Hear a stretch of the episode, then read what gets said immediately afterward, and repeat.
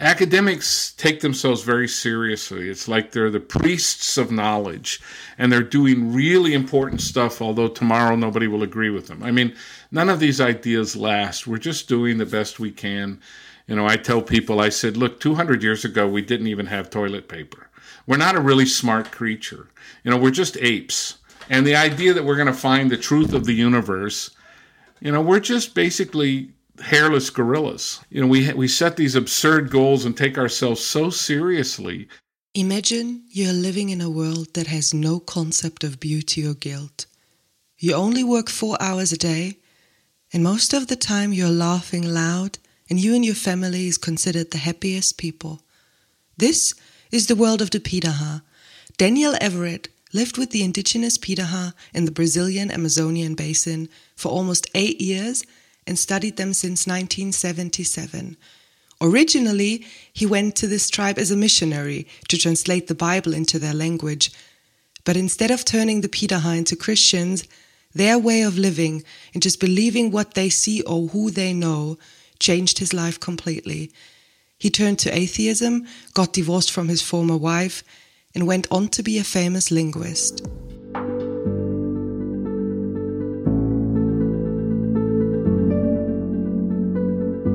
This podcast brings you stories from and about people who stepped into the unknown, stories about fear, uncertainty, the illusion of security, or I don't know. Let's see what it will be about.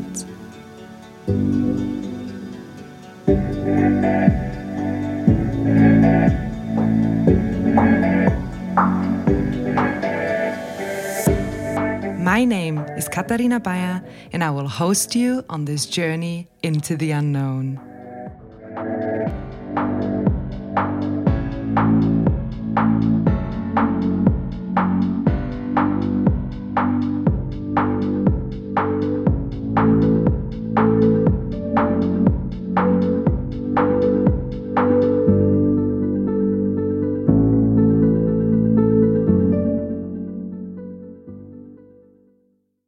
So, in your book, Don't Sleep, There Are Snakes Life and Language in the Amazonian Jungle, you write Among the Piraha, there is no sign of depression, chronic fatigue, extreme anxiety, panic attacks, or other psychological disorders that are so common in our industrialized countries. The Piraha are exposed to constant danger. Their life expectancy is far shorter than ours.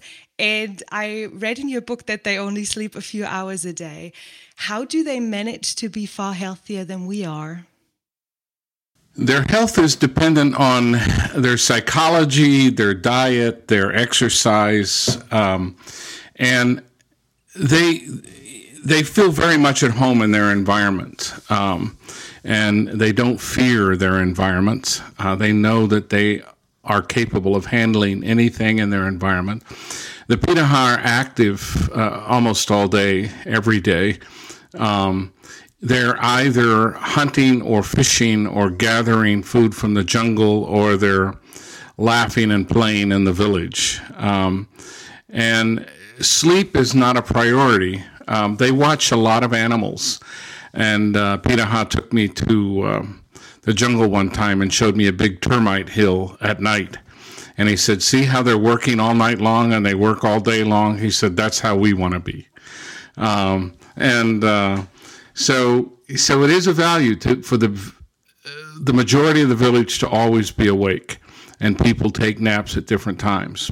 But it's this social context and connection between everyone, their mastery of their environment, uh, their lack of fear, these things lead for lead them to a very healthy lifestyle. When you started your way with the Piraha, you started as a missionary, and now you're an atheist. Can you say due to which reasons you you changed your belief and which view on religion in total you have right now? Yes, I went to the Pirahas as uh, as an evangelical fundamentalist Christian. I believe the Bible literally, um, and I raised my children to believe the Bible literally. So when I got to the Piraha, I was um, the epitome of the American evangelical Christian.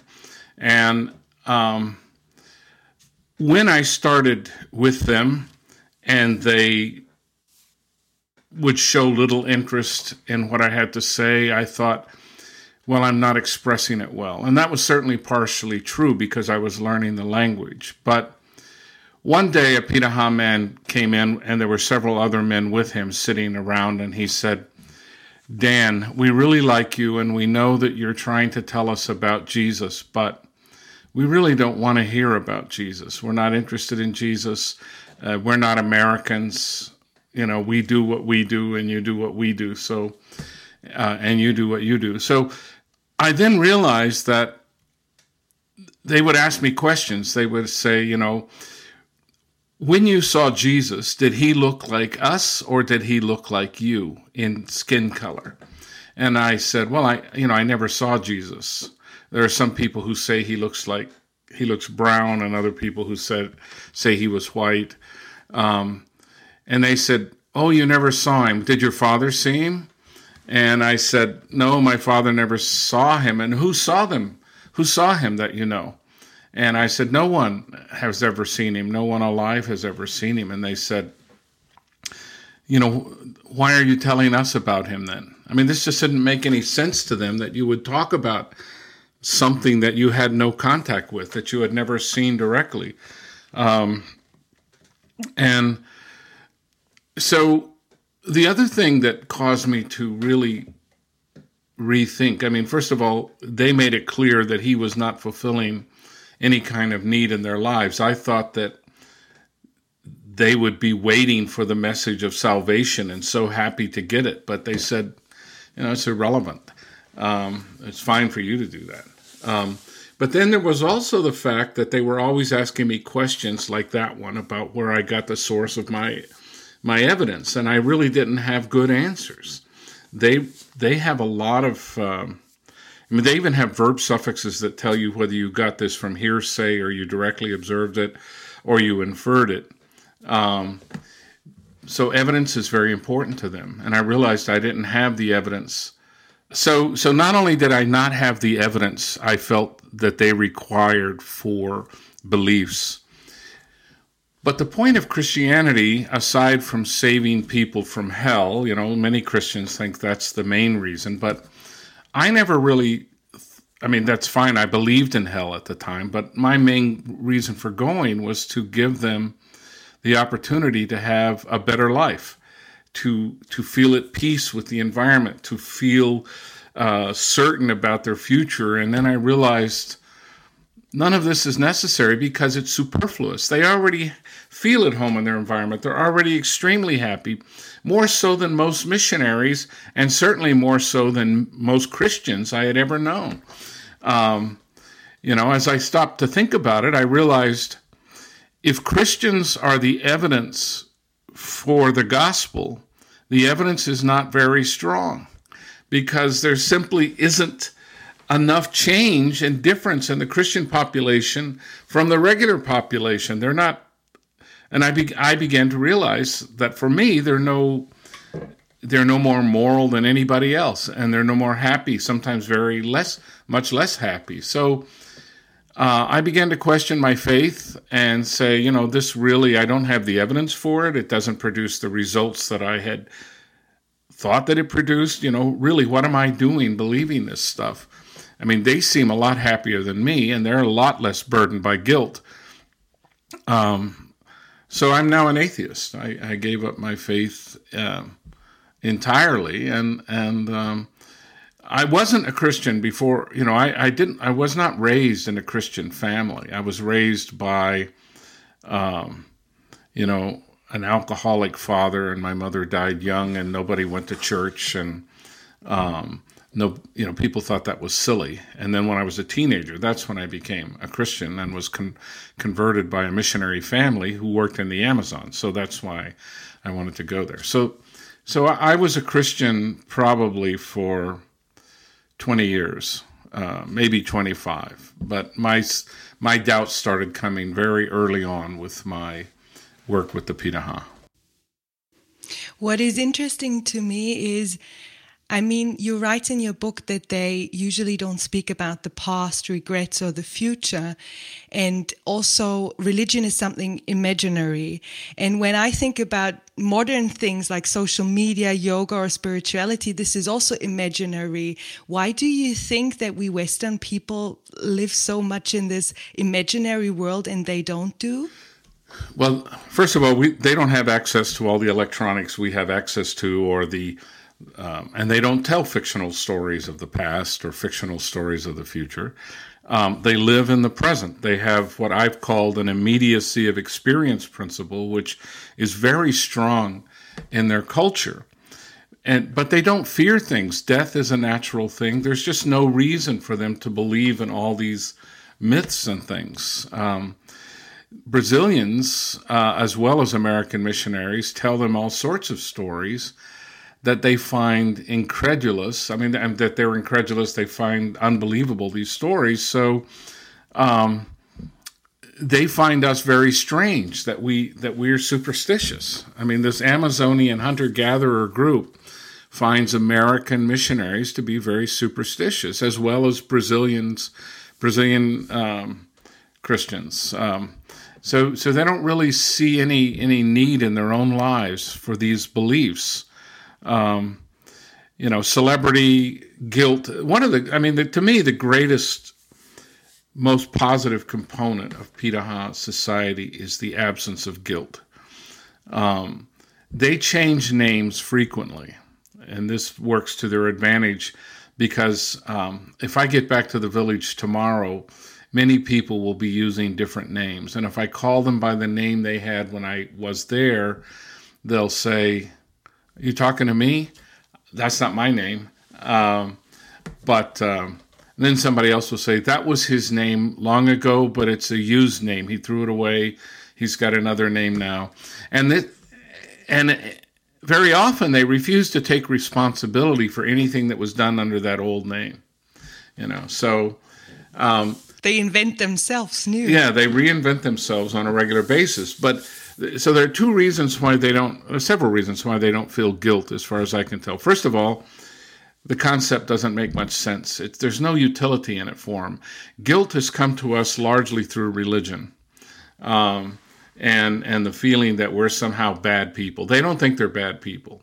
They don't think of people as good or bad. You know, I mean, they can characterize somebody as having a bad head when they do mean things but they don't say that one group of people is better than another or that you know everything i do in the course of my life is just what i did.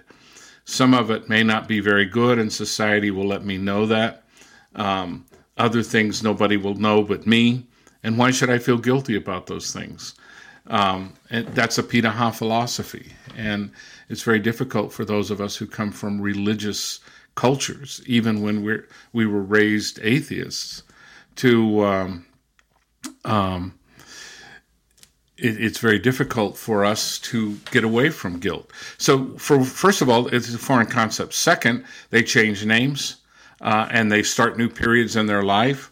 And third, they simply do not talk about the distant past um, or the distant future. And you know, sometimes a guy will come back from the field and tell me that he's he's really missing a friend who died. So they do know about the past. Um, or, you know, he's he will ask me, "You remember when this happened?" But they don't normally talk about those sorts of things. Most of their discourse is about the present and the things that are happening right now. I don't think that's very different from us. Um, we we have historians. Uh, they don't have historians. They don't see a need for history in that sense. Um, so it's a very healthy environment. It's a very healthy society, and um, um, you know they they much they very much enjoy um, their bodies. Um, they, they, like all the all the things that have to do with the flesh. They enjoy those things. They like to eat. They eat all they can when they have food. They're never going to gain weight because they never, you know, they're always exercising and they don't always have food. Um, you know, they have. Uh, very uh, healthy sexual lives, which they talk about frequently and openly. I mean, it's not This is just not a matter of. But they have some modesty, but not a not a great deal, not compared to us, and certainly no no guilt about this. Uh, this is not to say that they're perfect people, and there's some things that they do, you know, maybe stealing something from me that I wish they did feel guilty about. But um, they steal it from me because they think I have plenty, and how I'm not going to miss it. And actually, they're right. Uh, you know, if they steal something from me while I'm out in the village, it will never be anything of significant value. I mean, they would never steal uh, for example, my tape recorder. Uh, they might take a package of cookies that I left at the side to have with my coffee later. That they might take, but I can live without that, you know. I mean, and so they only take things like that. So, so they they they have this incredibly healthy psychological life, which is very appealing to me. And when I'm with them, I'm ext- I'm somebody visited me in the village um, from my university when I was at Pittsburgh, and they said you're a totally different person here. You seem so relaxed, and at Pittsburgh you you always seem tense and and angry or something. And I I said, well, this is just extremely relaxing place. I can't get angry here. There's nothing to get angry about. There's no competition. There's no um, compunction to to to do certain things except do your job while you're there. I understand that the Piraha had a, an amazing influence on you.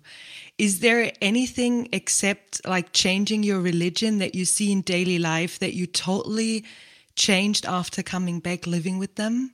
Yeah, many things. And my children too. We get around when we're together. Um, we talk very often in Piraha and certainly a lot in Portuguese about about changes. One small thing is I used to be afraid of bees and spiders and things like that, and I I don't even pay attention to those things anymore. I'm not. I'm totally not worried about it. You know, I'll be talking to somebody and some big bee will come buzzing around us, and they get really scared, and I'm thinking.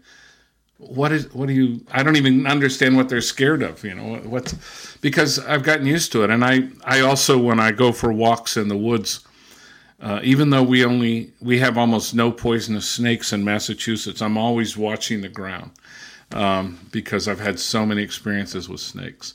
In terms of my values, um, I don't know if I've ever feared death, but I certainly don't fear it. You know, one of the nice things about getting older is that uh, you just don't fear these things as much anymore but also it's the perspective of the piraha, the idea that this is just a natural part of life, and you know you can look at your your children or your family and and realize that uh, I'm not going to be around forever, but you know some it really doesn't matter. You just enjoy what you have right now, and um, uh, you know academics talk about the importance of their work for posterity who's going to read my work in a hundred years? And to me, the answer to that is who cares? I enjoy writing this stuff and I enjoy, you know, getting invited to speak places and all this. But what difference does it make to me whether anybody ever reads this stuff when I'm dead? I mean, I'd like to think sometimes that it will help somebody. Sometimes I get, actually, frequently I get emails from people in different parts of the world telling me how valuable uh, "Don't Sleep, There Are Snakes" was for them. Um, and that's great. But you know, I'm not going to be around forever, and so they're not going to have anybody to write, and I'm not going to care about it. Uh, I won't be here to care about it. So um, I just enjoy my life right now, and I do the things that I do because they give me great satisfaction and great pleasure. And I do believe that I've learned these things from the Piraha. You know, you say that people write to you because um, it influenced them what you what you wrote, and I can say for myself that also, whenever I open your book, I I reflect on myself why I stress myself with things that are not really important. So your research actually uh, gives something to us, but what does it give to them? That's a very good question, uh, and I ask myself that sometimes. You know, when when I went to the Piraha, they malaria was something that was was killing lots of people, and I took in a lot of anti-malarial medicine, and I worked very hard. My wife and daughter almost died of malaria. I had malaria at least five times. One time, I almost died from it. Um, and uh, but I was able to contribute dramatically to their health. Um, and also antibiotics and snake venom, anti venom. You know, I treated snake bites, I treated uh, infections, I treated people who shoved arrows all the way through their arms and got terribly infected. Um, we've sewn up people who, you know, split their foot open with an axe and that kind of thing. So those are all short term kinds of contributions. Um, but to those people, they can think back. I, w- I visited 10 years ago, I visited a Brazilian community um, on the river near the Pirahã that I hadn't visited for 20 years before that. Um, and um, one of the men, you know, they all called me by name. Everybody knows me. And one of the men called me, says, Come with me, uh, Danielle, I want to show you something. So we walked into a room, and there was this uh, really nice, good looking 18 year old boy uh, lying in a hammock. And he said, My boy uh, was dying, and you saved his life. Do you remember that? And um, I didn't. he came up. I mean, he talked to me about it, and eventually, I, his boy came up, and we were able to to help him and give him medicine. And he said, "Every day of my boy's life, I am happy. I'm thankful for you." So these are the kinds of contributions that I have made. Um, and there's nothing deeply philosophical about it. I haven't changed their worldview. Um, you know, they have just changed yours. Yes, they changed my worldview uh, totally, and well, almost totally, in many, in many, many profound ways. So you were 26 when you first went to them. You already had three children and a wife, and you went to a jungle to a place that you don't know in a in a language that you didn't know. Um, if I think about myself with 26, I would never have done any of them. So can you can you remember and recall how it felt for you back then when you entered this jungle for the first time and heard this language? Yes, the first time I went into the Pirahã was without my family, and this was December of 1977. And the plane landed, and we had a little jungle missionary plane, and it landed, and I was airsick, and I was almost about to throw up. I was just, and I got out of the plane. It was really hot and humid, and I was surrounded by all these people talking in a language I had no idea what it was but I just started working using the methods that I knew and, and putting phrases together. And, and I was very good mimic, like a parrot, and I could say things back to them even if I didn't understand them. And this impressed them. Um, so I spent some time there getting to know them. The, the first visit only, only less than two weeks, only about 10 days. Then I came back in the next year because all kinds of things were going on in the Brazilian government uh, that caught that delayed my return. And when I got back the next year, I worked with another fellow for about 10 days again to get it ready for my family. And then the plane brought in my family and flew out with this buddy of mine. And um, I was so excited to show them this place for the first time. And we had had jungle training as a family. So my children were really used, they spoke Portuguese, they were really used to uh, roughing it, and um, but there was nothing like it. They suddenly had no friends, they had nobody to talk to. Um, the Pirahã children were just touching them all the time and feeling their clothes and feeling them, and uh, you know, very often because um, women and men in our societies dress a lot of like a lot alike. You know, for the Pirahã, it's common for women and men to wear pants and t-shirts and all this sort of thing. So, the Pirahã might walk up to somebody like my daughter and feel her top to see if she's male or female. You know, this is not sexual harassment. This is just information. They're just trying to get information, and so these things really. I had two daughters and and one little boy son, and so these things took a lot of adjustments, uh, but they did extremely well. And within no time, my daughters had friends and were speaking the language far better than I did. Um, and um, I would say that those were some of the best memories we have as a family. And I've I've talked to my kids about it. And my middle daughter, who's a, a doctor of nursing and and also um, you know a business executive and really successful, she said her favorite memories are lying in the hammock in the village at night with me reading to them by by kerosene lamp, reading books like. Um, uh, to Kill a Mockingbird or The Chronicles of Narnia, um, and, and literature that I thought they should know about. Sometimes even poetry. I read a lot of poetry to my children, and they think these are some of the best memories they had. And, and so they say, well, we wouldn't take our own children there. We would never do that. But, uh, but we're, we're glad we went. We're glad we had the experience. Um, they could have died. Uh, as a Christian, I didn't I believe that we were all immortal until our task was done. And if my children died, that's what God had in. That was God's business. Um, I don't have that view now, and I would never take them. So, with with all the information you have now, and also with knowing that sometimes we as Westerners bring diseases to to Indigenous people, if you had the chance again, would you go there again if you were 26 now? Oh yeah, I would. I, I might be different with respect to my family. I probably would talk to my children more and give them more of a choice. Um, but you know, the Brazilian government required that we have an entire list of vaccinations and that we see a doctor before we could go out there. So the Brazilian government wouldn't let us out there. The Pirahãs fear colds.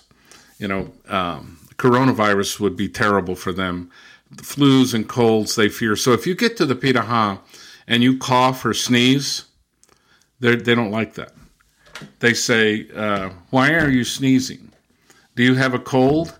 And if they you do, they're going to be very upset that you came out there because they have no resistance. Colds will kill them.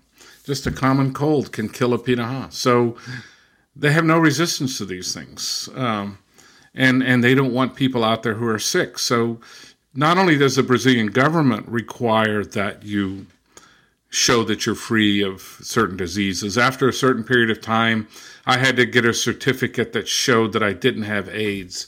They they really any new disease, yellow fever, uh, all of these things.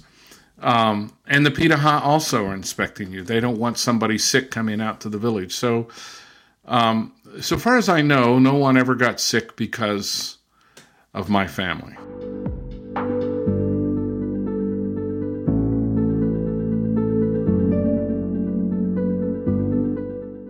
You already mentioned that they are happy, and in, in German, your book, I guess you know, is called the the happiest people. And what I read is that um, some psychologists from MIT's Brain and Cognitive Science department um, did research on the Pirahã and found out that I don't know, they did it with the smile time or something, that they're really the happiest people they ever met. Why do you think they are? You mentioned something already, but has it really to do with not fearing death and just living in the present moment? I think it has to do with those things, and it has to do with a lot of other things. Um, so, for example, in 19, in 2007, I took down a team that included um, a PhD student from Massachusetts Institute of Technology, who today is a full professor at Stanford University, and I took a professor from MIT, um, and I took two PhD students, one Dutch and one German from Europe, who, and so we were all there together, and everybody had their assigned um, tasks, um, and several of them were commenting on how uh, much the Pirahã laugh and smile. And uh, one of the people said, uh, "These seem like the happiest people in the world." And I said, "What? How would you tell that? Really? How would you judge? How would you evaluate that?" And he said, "I would just measure the time they spend smiling and laughing, and compare that to the time that Americans spend smiling and laughing, or any other people." Um, that's one way to test it, um, and it could be superficial you know, but it isn't. I know them now well enough to know that they really are this happy. And um, why are they so happy? Well, again, it has to do with first of all, they live in a beautiful place. It's difficult to describe how wonderful the Amazon is. It's hot and it's humid, and there's malaria and there's snakes. But really, on a day to day basis, it is a beautiful place, and weather is always great. If you like hot and humid weather and you don't like cold, the weather is always great. You don't have to worry about your clothes or anything like that. So, so life is good for them. They know how to get food. There's plenty of food. They know how to um, take care of their needs. You know, men love to fish. They have to fish to make a living. But just like uh, every man I've ever known, except me, likes to fish, uh, the Pirahã love to fish, and it's a great thing because you you make your living doing what you love to do. And very few of us can say that. I can say that now. I couldn't say that then. Um, and then there's no guilt. There's no worry about what happened in the past. There's no worry about the future. There's absolutely no fear of death. Nobody's trying to die. Nobody wants to die in the next five minutes, but they're not afraid of it. Um, they're very wise and you know about this. And if you hear that a Pirahã has died, which they do, obviously, it won't be because of some silly, stupid mistake on their part. It will be because of disease. Um, uh, you you watch the Pirahã children and how graceful they are, and how compared to our children, they're quiet. I took my grand, I took my two grandsons, both of whom are married now uh, to the village when they were little boys. And they were running around naked like everybody else. I have some great photos of them naked, which I want to show it. You know, I show their wives and stuff. But uh, uh, they were falling all the time. You know, they didn't cry. They were tough little boys, but they were clumsy compared to Pirahã kids. And Pirahã children take up less room. They're not just when they run, it's in a very straight line. Their bodies are the average Pirahã stands with their arms crossed to take up less room. Uh, because in the jungle, if you run like we do with your arms all out, you'll get knocked over, maybe get bitten by a snake. So they always keep themselves close. So they know how to live. They know how to live in their environment. They're well adapted to their environment and they're conscious of themselves. They know you know, there's a thing called proprioception, which is our sensitivity to our body and where our body is. You know, is my hand, um, you know, where's my hand right now? Well, we tend to know these things, but we don't know them as well as the Pirahã do, which is why we're always bumping our heads and these sorts of things when we're out there. It's just a it's a great example of cultural adaptation and evolution to fit a particular niche uh, emotionally, socially, and physically. You know, I, I, think I remembered now that you uh, wrote in your book or you said it in an interview that they even get like sharp knives or something to play with because then they get used to it. And now I remembered that my mom did the same. So I guess she already knew how to prepare me for life. yeah, that's good. I mean, our par- most most Western parents would be horrified if they saw their child walking around the kitchen waving a sharp, long knife. But not the Pirahãs, um, and apparently not your mother. They also, if somebody starts to walk to the fire, a little child, they'll say, Don't, it's hot. But they're not going to pull the child back from the fire. If the child gets burnt uh, on the foot or the hand or something, they won't go near the fire again. It's the best lesson they can learn, is with real experience. And so, this is a very important source of knowledge for the Pirahã is personal experience, what you've done. They don't read about it. They're not told stories about it. They do it. When when you talk about them and what I know that they um, just work a few hours a day and rather sit together and talk and how you told about this amazing place that they're living, why don't you live there? Oh, well, that's a good question, and it has to do with uh, I grew up in the United States, and I was a cult. I, am an enculturated American. I like being with the Pirahã, but I I don't have any of their skills. I can't fish. I can't hunt. I don't know. The only reason I can live with them and stay alive is because I have money from my society that enables me to buy food and to you know and i can build a simple shelter you know i can, i build a house in the jungle. Nobody else would want to live in the house probably but i built the house and um, so i'm not as good at their environment as they are. And and um, i do have professional aspirations in this country writing and talking. Um, but it wouldn't be the worst thing in the world for me to be told that I was going to live with the Pirahãs for the rest of my life. I just would know that I probably wouldn't live very long because I'm not very, um, I'm such a bad fisherman.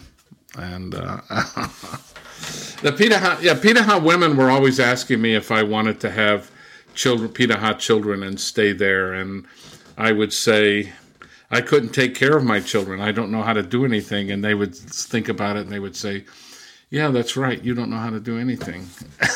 so that, that, that, answered their how questions nice. for them. um, so you are very well known as a linguist, and the the language of the Pirahã is quite different to ours because they don't have words for colors or no no concept of of counting, and they are far more like in the present with their language.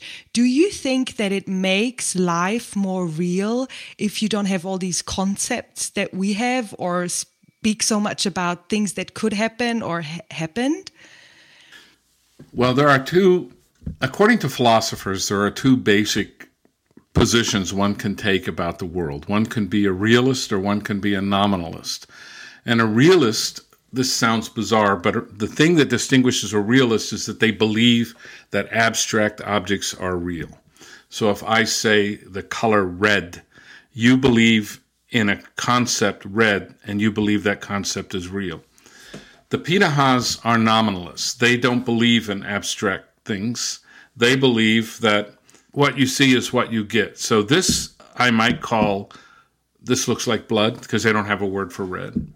And this looks like blood and this looks like blood, but there's no overarching concept. They're just they're just descriptions. They're not they don't have any concept of red. They can see three three Brazil nuts and three fish and they will say, you know, that's a couple of Brazil nuts and that's a couple of fish, but they don't think that they share this common property of threeness, that there's three.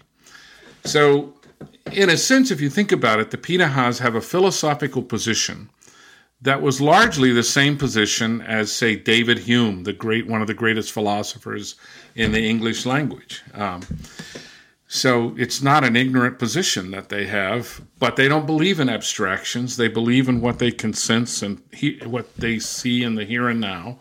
And um, whether you think that's right or wrong philosophically, or whether you can even decide what's right or wrong philosophically, the overall effect, their philosophy, their relationship to life, leads them not to worry about abstract possibilities. It's not that they're stupid and they can't think abstractly. David Hume was inc- was brilliant.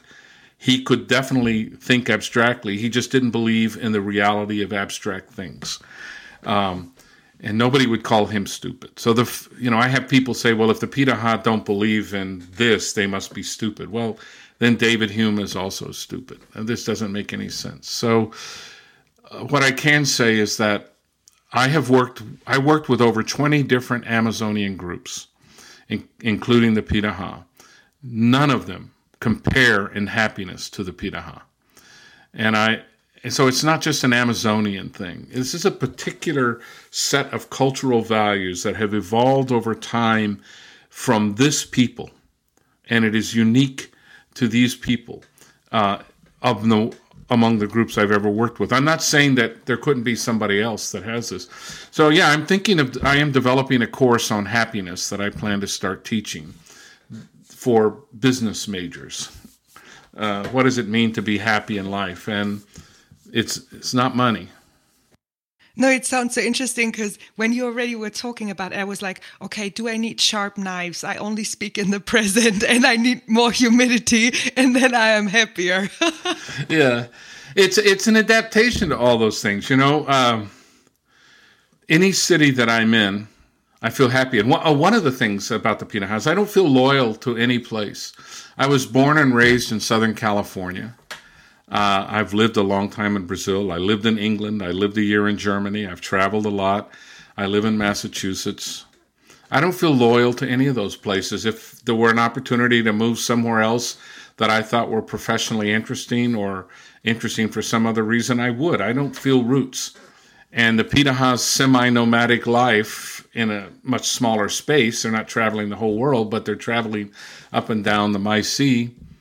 You know, they they don't feel roots to any particular part of the Maici as we feel, you know, very often. I've talked to people who've who've never been out of Boston. They just, you know, they were born and raised in Boston and that's fine. I'm not saying that it's wrong to just like to be in one place and eat one kind of food and but I enjoy uh, variety and the Pirahã have directly and indirectly taught me a lot of the values that that make me happy right now. You just mentioned that you not just research the Pirahã but other indigenous uh, tribes as well. What where does your curiosity for those people come from? Comes from a couple of sources. I grew up on the Mexican border, Southern California.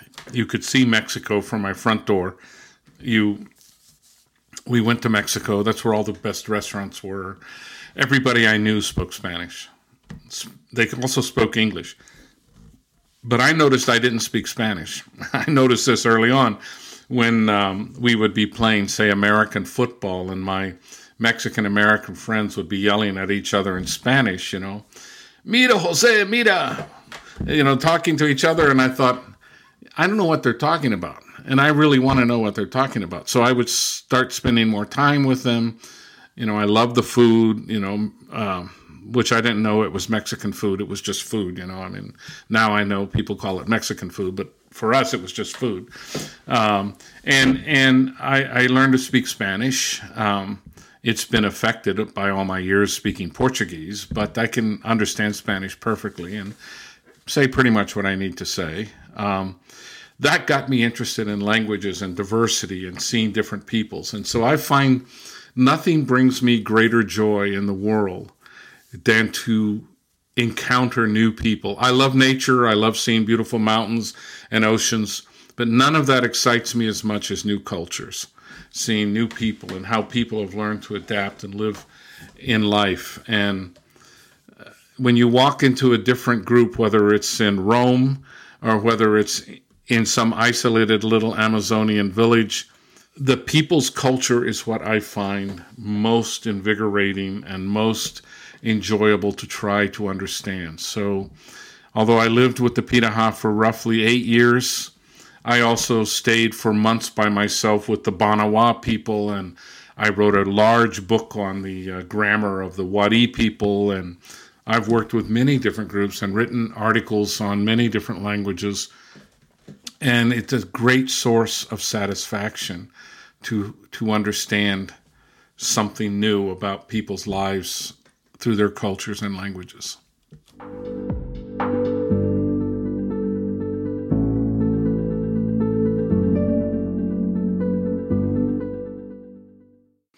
I want to return back to, to one thing we already discussed a bit.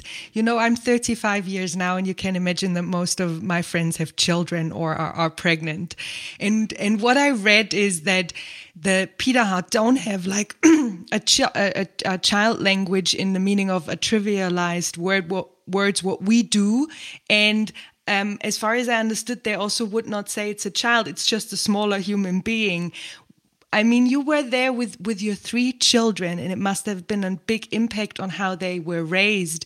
Do you think that we could learn something about how we should treat our children?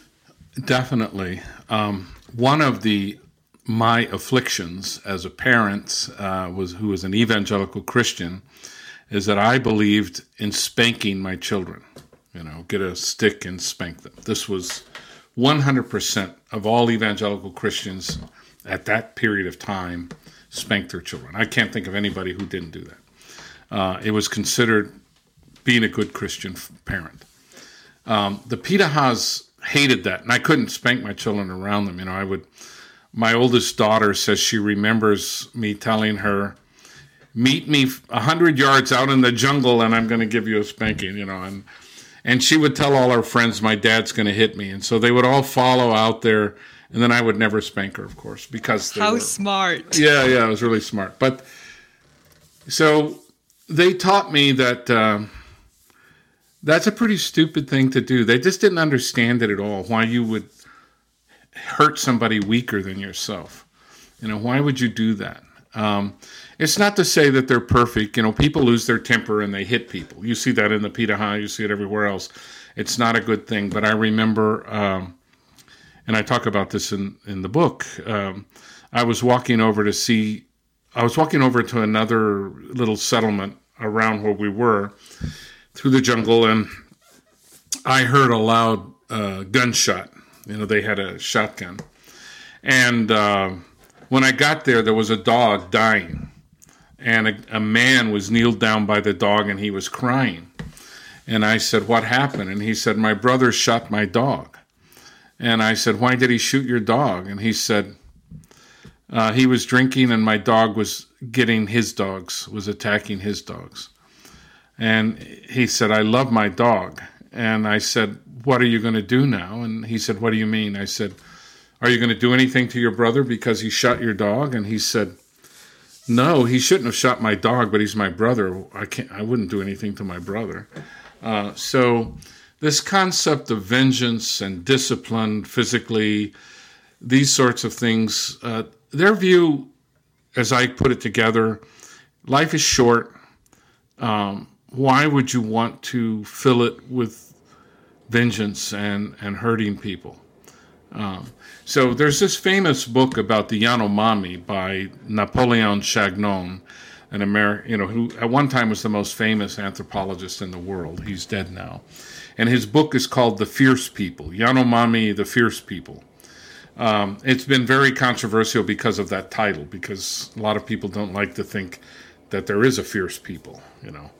Uh, but if I were going to you know, I, I often thought that I worked with the gentle people, uh, not the fierce people.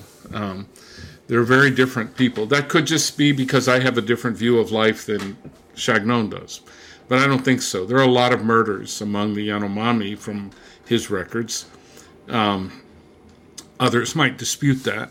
But um, the Pirahãs just don't have violence in the day to day life of the tribe. They're just isn't that? The main thing you hear at any time of the day is laughter. And I mean really loud laughter, not just chuckling laughter, but people screaming with laughter, just so, you know, things are so funny. And I have a very similar sense of humor, you know, so we sit around and we laugh a lot. We talk about things. They're not they're not formulaic jokes where they're, you know, you've got this structure to a joke. It's just sarcasm and seeing funny things and what happens in the world around us and um, you know some of it's body humor some of it is you know um, like if i if i walk over to see everybody and i stumble and bump my head well they're going to break out laughing. They're going to find that extremely funny you know? So and they find it funny for two reasons. First of all they want to show me that there's no reason to feel humiliated. This is just funny.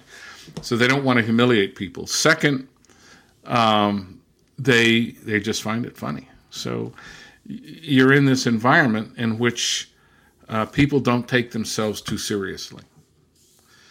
I mean, it sounds so interesting what you're telling and so nice, but there were things that I read in your book that also shocked me a bit, to be honest. Like you write about this woman that dies giving birth because her husband wasn't there to help and the others didn't help, or about the other incident where you tried to save a baby's life and then uh, his or her own father killed it. What did you do in such moments? And did you want to like change their way of living together because this was also heartbreaking for you? Yeah, those were very difficult things, and they're not the only things. I mean, I didn't tell everything in the book, but um, when I was taking anthropology for the first time in 1972, this question came up. My anthropology teacher uh, asked, "What would you do if you saw, you know, them hurting somebody for a ritual? You know, would you try to stop it?" This is the this is the problem of the anthropologist to try to take genital mutilation. You know, if you're an anthropologist and you're seeing this happen, do you just study it or do you try to stop it? It's a constant issue for anthropologists, and that people make different decisions. Uh, but when it comes to um, this woman who died on the beach, the Piraha have a, a very unusual view of survival and um, how much help you should need for survival.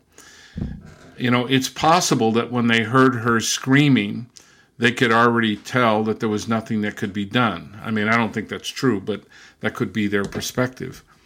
I mean, I think they might have thought nothing else can be done. Um, I offered to go down. Not that I'm an experienced midwife. My wife offered to go down, and neither one of us had really delivered children, but we wanted to see if we could help, and they were told, absolutely not, we cannot go down there. Nobody else would go help her.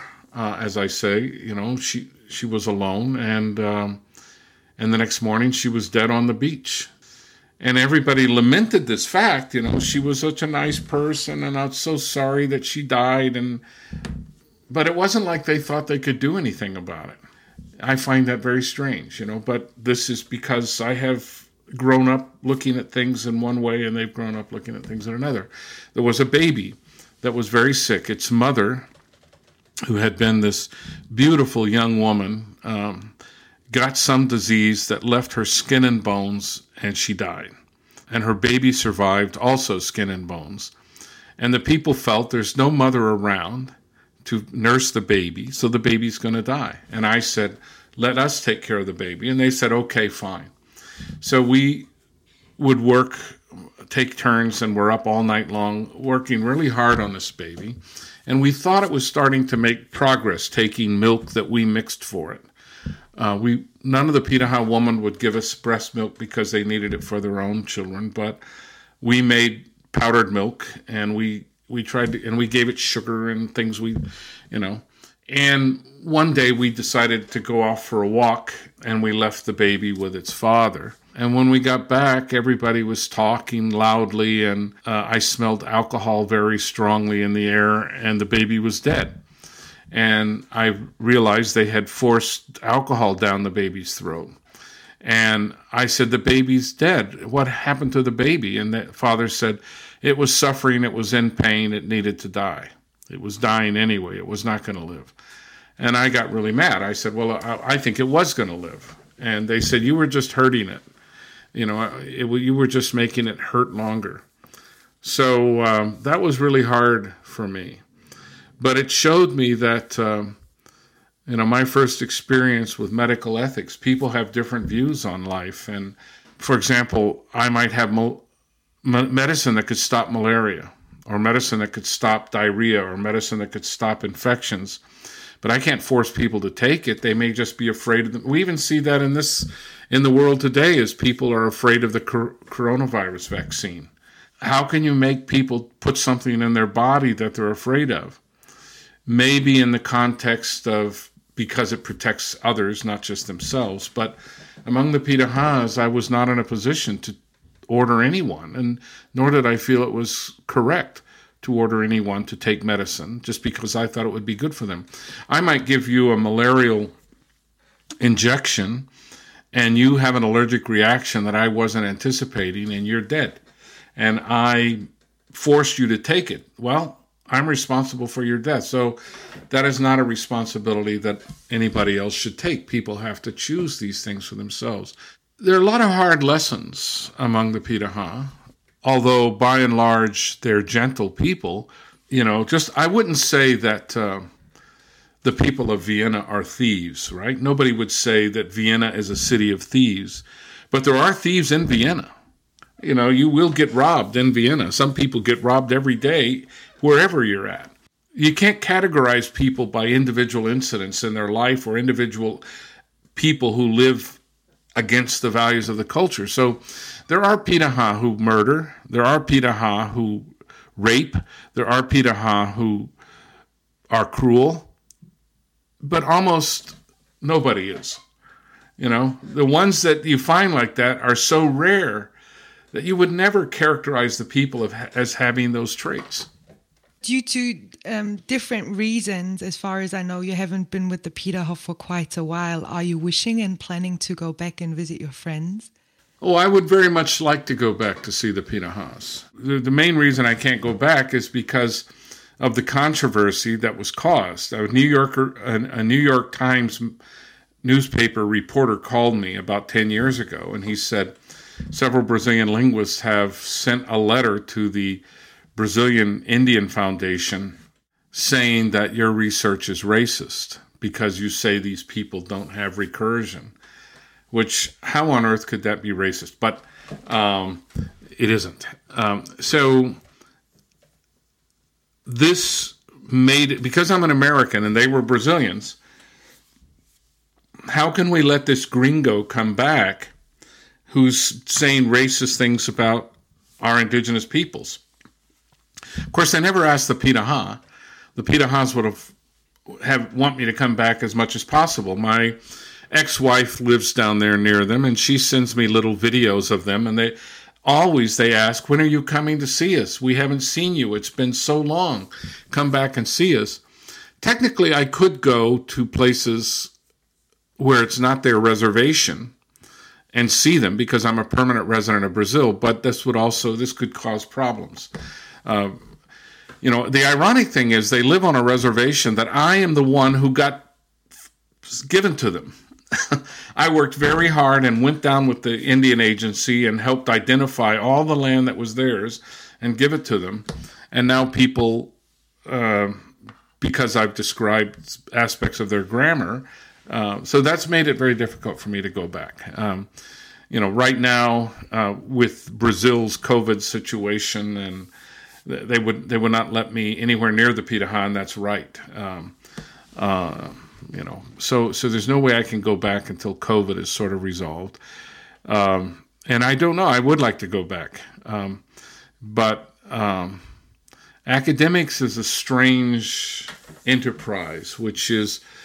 Um, I tell academics they're very much like missionaries because they don't really make any serious money right? Academics are not wealthy. They live a good life, but they're not wealthy. Um, their entire careers are built on egos. One person saying this guy's great and this guy's not so great, and um, so the dynamics of academics are are very unlike the Pirahã. Uh, they're very unlike uh, working in a factory. Um, you know, I mean, if you work in a in a Volkswagen factory, you're not necessarily trying to be recorded as the greatest person with a wrench in history. You know, you're just you're just doing your job, and then you go out and have a few beers with your friends, and you get home, watch a little TV, and do it again the next day. Academics take themselves very seriously. It's like they're the priests of knowledge, and they're doing really important stuff, although tomorrow nobody will agree with them. I mean, none of these ideas last. We're just doing the best we can. You know, I tell people, I said, look, 200 years ago, we didn't even have toilet paper. We're not a really smart creature. You know, we're just apes.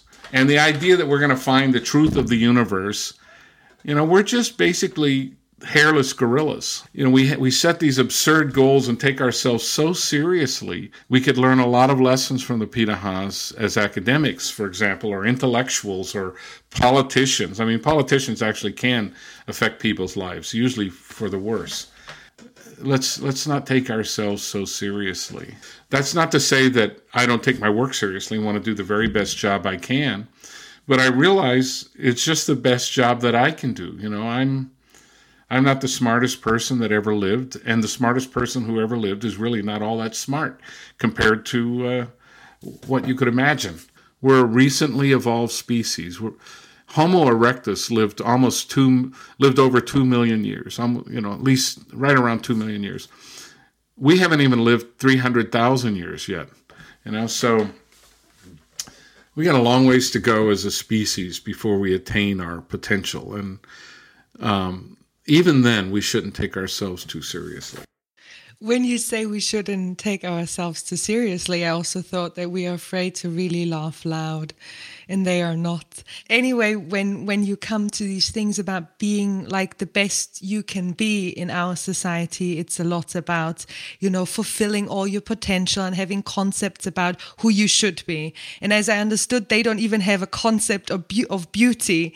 And weirdly enough, the last weeks I thought about that most of the people I know or met wouldn't say that they're attractive or wouldn't find themselves beautiful. And I'm always struggling with why why do we have beliefs that make us so unfree? Do you have an answer for that?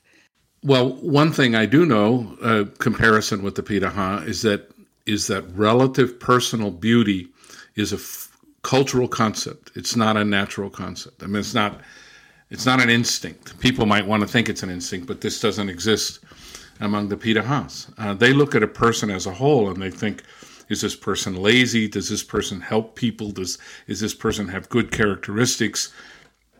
Are they healthy? Now those are positive values that have you know that are measurable. There are very attractive by Western standards Pirahã women and men. I mean, the average Pirahã man is not tall, but he is in great physical conditioning. He looks like he works at a gym all day, every day. He can run barefoot through the jungle for hours.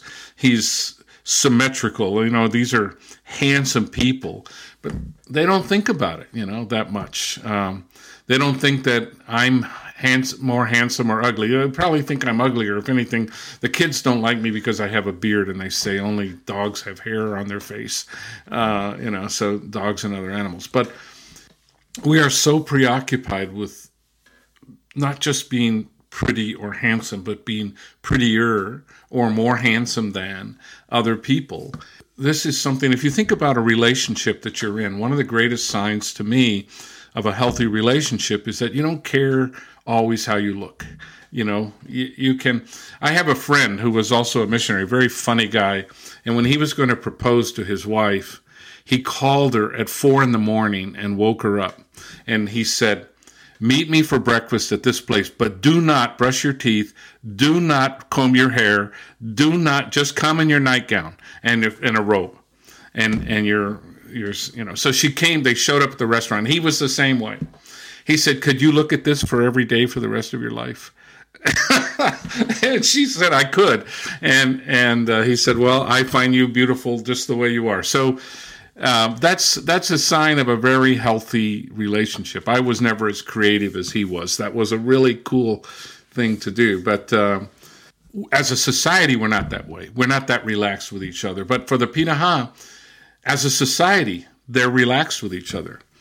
You know, I mean, there's also the fact that. Um, Probably every Pirahã of the same age has had sex with every other Pirahã of the same age because that's just something they do. And so everybody is like a family. I mean, you are, really are like in a constant relationship with every other member of the society. So everyone's at home with everyone else, and everybody knows everything about everybody else, and they accept everybody for who they are. And so that's a healthy environment. I mean, uh, at least this knowledge of, of how people are and who they are. Um, and lack of coercion. You know, what the Pirahã, the worst thing you can do is lose your temper.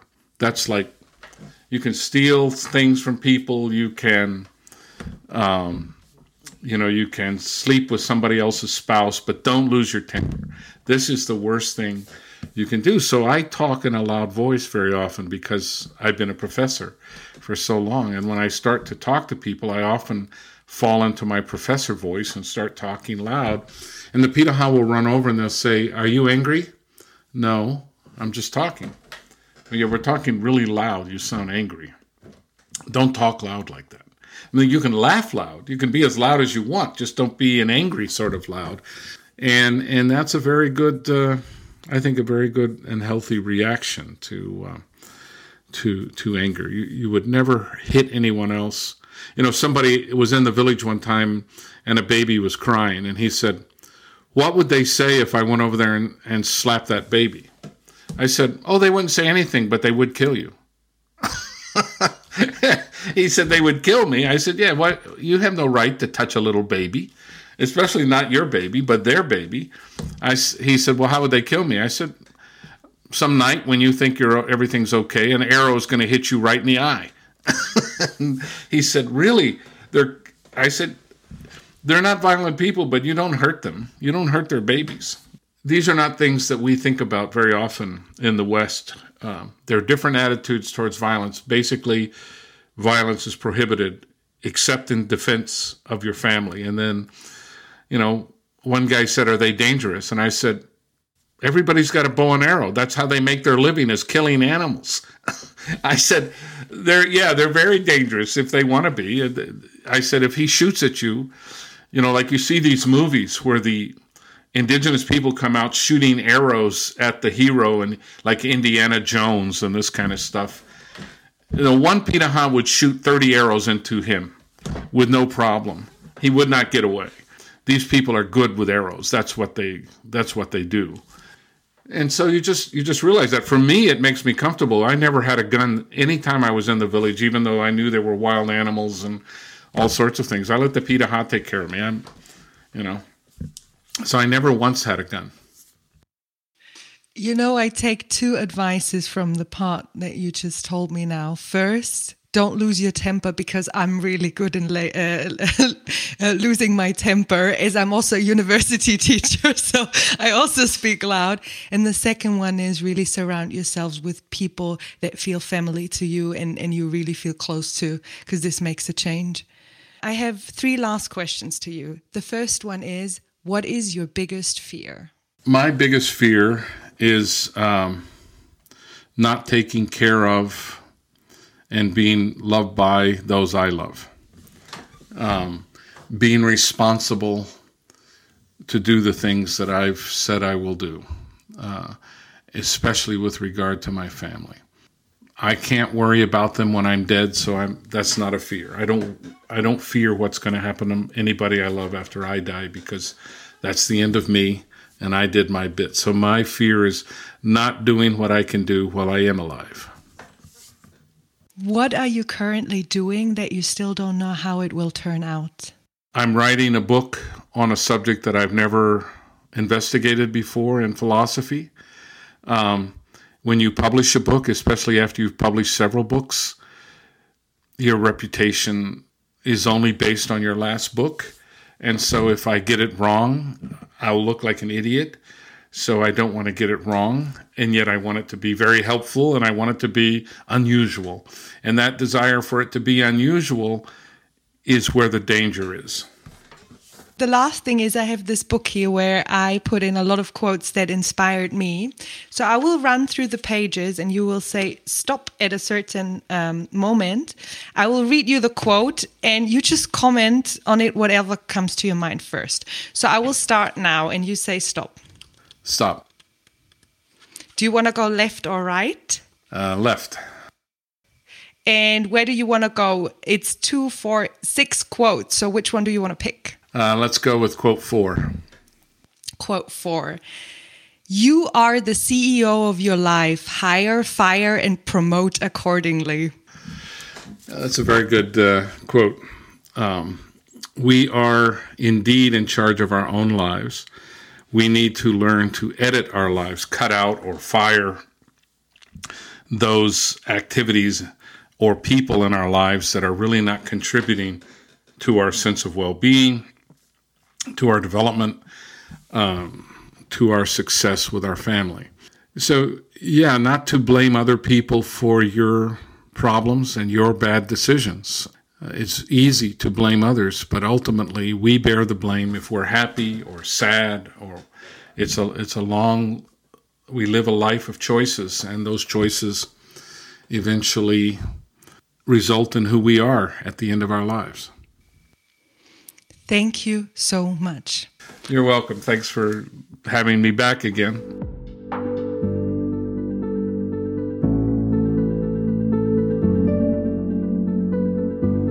If you like this podcast, please share and subscribe.